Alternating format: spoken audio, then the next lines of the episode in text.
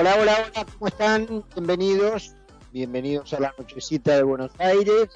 Un minuto después de las 8 de la noche, 21 grados la temperatura. Vamos hasta las 9, como de costumbre, y lo hacemos en el 95.5 en la ciudad de Buenos Aires, en la provincia de Buenos Aires. Vamos a una amplia red federal de radios que toman nuestra transmisión en todo el país y en todo el mundo el www.conceptofm.com. Nos pueden seguir en el Instagram de la radio o Radio Concepto.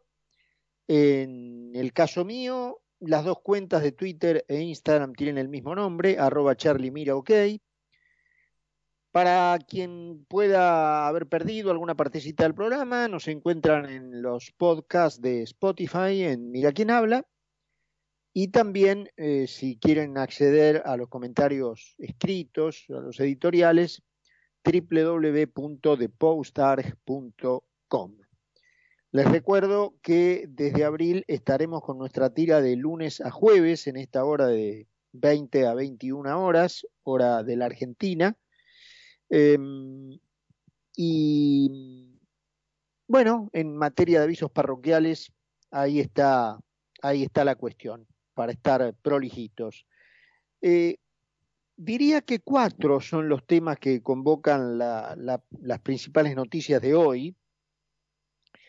Eh, en primer lugar, habría, perdón, una especie de conversación, como se dice ahora. Vieron que ahora está de moda utilizar este término de conversación, ¿no? Es tal la magnitud inconsciente que tenemos de eh, los la estrafalaria manera de relacionarnos que tenemos los argentinos, en general llena de gritos, de furias, eh, de cuchillos abajo el poncho, que con esa, con esa carga de culpa le hemos puesto de moda esta cuestión de la conversación. Y en la conversación principal en materia política de estos días está una, un acercamiento, diría yo, entre algunos miembros del gobierno, entre ellos el príncipe heredero Máximo Kirchner, con algunos sectores de la oposición, entre los cuales se encuentra el intendente de Vicente López, Jorge Macri, el diputado por el PRO, Juntos por el Cambio, eh, que es Cristian Ritondo, para eh, proponer un cambio en el Congreso, un cambio en la ley electoral para que se posterguen las elecciones paso y como tiene que haber un tiempo entre las paso y las generales, bueno, como lógica consecuencia, las elecciones generales, las legislativas previstas para octubre, también se correrían como consecuencia de lo otro. La cuestión es si esta es una decisión de tipo sanitario, porque no recuerdo ningún país de la región que haya suspendido elecciones en el año pasado. El año 2020 hubo varios países, Chile, Ecuador, que tuvieron elecciones. Em, Chile tuvo una elección por su cambio de constitución, ahora hay este, una elección en relación con eso que decía por la situación sanitaria, pero en concreto no se ha suspendido ningún acto electoral en América Latina por el tema de la pandemia. La Argentina sería el primero, si es que esto va adelante, en donde la pandemia vuelve a transformarse en una excusa para obtener una determinada meta, un determinado objetivo político. Eh, no creo que el gobierno sea eh, inconsciente o sea ajeno a la idea de la pérdida de masa política que ha tenido en el último año. Es notoria, ¿no es cierto?, la, la, en esa franja que justamente termina decidiendo en la suerte electoral de cualquier partido, que es, gente, digamos, límite, gente border, que de acuerdo sean las circunstancias puntuales del caso, puede ir o para un lado o para otro. Después, en los otros, tenemos los extremos fanáticos del kirchnerismo, que no escuchan nada, y los extremos que no pueden tolerar nada del kirchnerismo, que tienen bien definida su posición. En el medio hay una franja de gente que termina volcando los platillos de la balanza electoral y que termina decidiendo o tomando esa decisión este, de sufragio por circunstancias del momento. En esa franja y por circunstancias que venimos atravesando prácticamente desde que este gobierno asumió, el gobierno ha perdido un peso político, una, eh, masa nuclear de eh, electores muy importante. No creo que el gobierno, repito, sea ajeno a esa situación y por lo tanto entiendo que eh, quiera muñequear el plazo de las elecciones o el momento, para, para decirlo mejor, de las elecciones. Ese es un tema. ¿Qué va a ocurrir finalmente con las elecciones paso primero, las primarias, y las elecciones generales después? Hay una primera intención del kirchnerismo de buscar a, algunos aliados soft en la oposición. Se ha empezado por eh, Cristian Ritondo, repito, por el caso de Jorge Macri, se habla también de el gobernador Gerardo Morales, se habla de eh, el propio jefe de gobierno de la ciudad de Buenos Aires, Horacio Rodríguez Larreta, de la ex gobernadora Vidal, para darle a esto una, eh, digamos, una pinta de acuerdo y de que todo el mundo en el arco político piensa que lo más razonable es suspender las elecciones o prorrogarlas. Creo que aquí hay gato encerrado si me piden una primera apreciación. El otro tema es que mañana se va a conocer vía los datos del INDEC em, los números de pobreza que obviamente ya circulan informalmente por los corrillos económicos. Esto va a dar más del 41% de la sociedad argentina sumergida en la pobreza. 35 meses que el salario real no crece. Eh, la cuestión acá, eh, principalmente el grupo afectado, los chicos, los más chicos, eh, y la pregunta es, ¿Cuándo se va a salir, digamos, de esta situación? Porque no hay dudas que para solucionarla el país tiene que crecer. Entonces, ¿cuándo se va a crecer? Bajo este modelo nunca, porque este modelo tiene como objetivo el asesinato del crecimiento. El crecimiento para este modelo es un enemigo, porque en la medida en que la gente salga de la, pobreza, aflore su su, situación económica, asome la cabeza, ese tipo deja de depender de esta manga de zánganos. Entonces la manga de zánganos lo quiere hundir en donde está, que permanezca allí, venderle la ilusión, como decía Chávez, de que algún día estará mejor, pero no sacarlo nunca, porque si lo saca, esa gente va a respirar por sí misma y no va a depender de ellos. No va a depender de la amenaza, mirá que si no me votaste morís. Porque esto es, en términos muy groseros, la, el mensaje.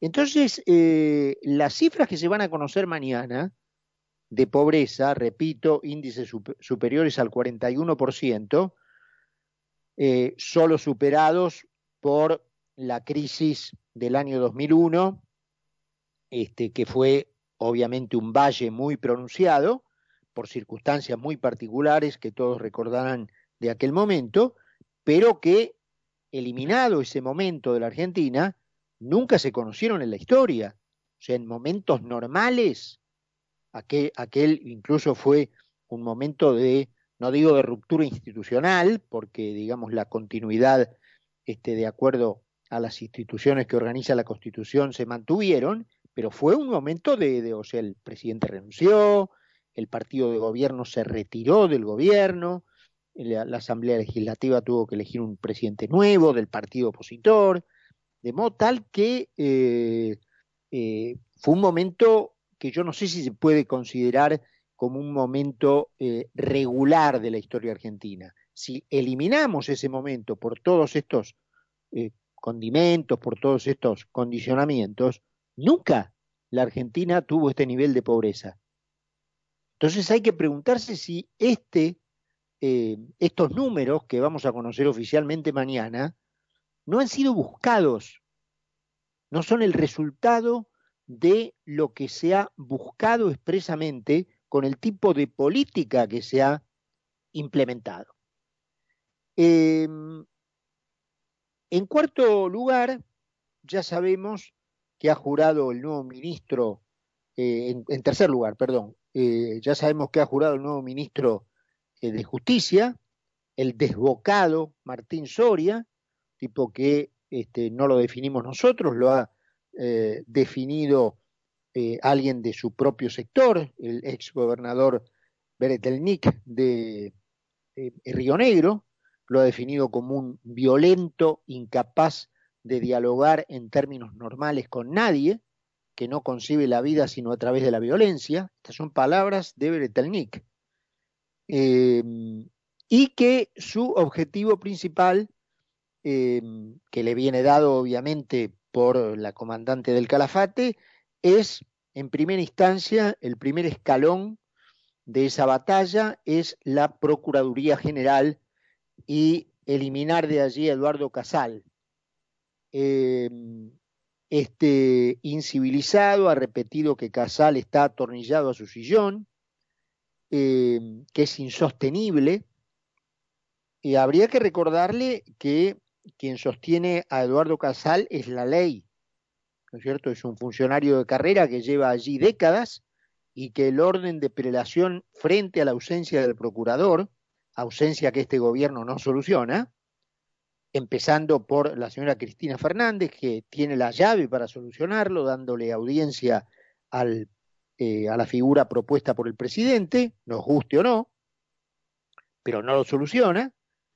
Eh, entonces la ley establece que el procurador ante la Corte más antiguo, la Procuración, el Ministerio Público tiene tres procuradores ante la Corte, eh, el más antiguo, en caso de ausencia del procurador general titular, asume como procurador general interino. Ese es el caso de Casal, y eso lo dice la ley, no lo dice ni Macri, nadie, lo dice la ley. Eh, pero bueno, obviamente para un desorejado como el que han tenido el tupé de, nombrar, este, no, nada, nada resulta extraño, ¿no? Y en cuarto lugar, ahora sí, eh, lo que se ha aprobado en el Senado respecto de la modificación de, ganancias eh, va a tener eh, dictamen en el Senado, obtuvo, mejor dicho, dictamen en el Senado, y lo que va a tener, se supone, es sanción definitiva la semana que viene. Esto que ha sido vendido como un beneficio para los trabajadores en relación de dependencia, modificando el régimen del impuesto a las ganancias. Pero, como siempre, el kirchnerismo te vende gato por liebre, ¿no? De la mano del audaz Sergio Massa, salió a vender esta reforma de la ley de impuesto a las ganancias, según la cual un número importante de, trabajadores en relación de dependencia se vería teóricamente beneficiado con esa baja de tributación, em, pero naturalmente, como lo explicaba bien el otro día Lacha Lázari aquí, eh, los voceros del gobierno han remarcado que eh, el Estado, es decir, ellos, eh, tiene un sacrificio fiscal de 48 mil millones de pesos Hablan como si realmente esos fondos fueran producidos por la actividad de algún ente público, ¿no es cierto? Este, eh, que bajándose de su pedestal de eficiencia decidiera la concesión graciosa de 48 mil millones de mangos hacia algunos de sus esclavos para liberarlos de, de su carga, ¿no es cierto? La primera aclaración que hay que hacer, que hay que subrayarle a esta manga de mentirosos, es que esos recursos son generados siempre por el sector privado y que jamás un ente público produce un solo gramo de riqueza. De modo que frases como sacrificio fiscal o costo fiscal son inventos semánticos de un conjunto de inútiles que se ha especializado en el arte de hacerle creer a la gente que se desviven por ello, cuando en realidad ocurre todo lo contrario, no son más que garrapatas que viven de la sangre ajena. En ningún caso hay tal cosa como sacrificio o costo. La casta no hace ningún sacrificio y la nomenclatura no se baja de ninguna posición de privilegio. Es más, si fuera como lo cuentan, la ocasión sería una extraordinaria oportunidad para compensar los 48 mil millones de mangos con una baja simétrica del gasto público, con lo que sí la sociedad recibiría una mejora sin que ésta impacte por otro lado en otros de sus apaleados miembros. En este caso, el pseudo equilibrio presupuestario se conseguiría por la vía de cortar privilegios que usufructúan los que se sientan en los sillones del Estado, cediendo asesores, gastos faraónicos, erogaciones inconcebibles y otras desviaciones del dinero público incompatibles con la situación de un país como, como la que tiene la Argentina. Pero no, los genios de la demagogia, sin bajarse del púlpito sagrado del gasto público, han decidido compensar los 48 mil millones de mangos con un gigantesco impuestazo a las pymes que pasarán a pagar más impuestos que antes.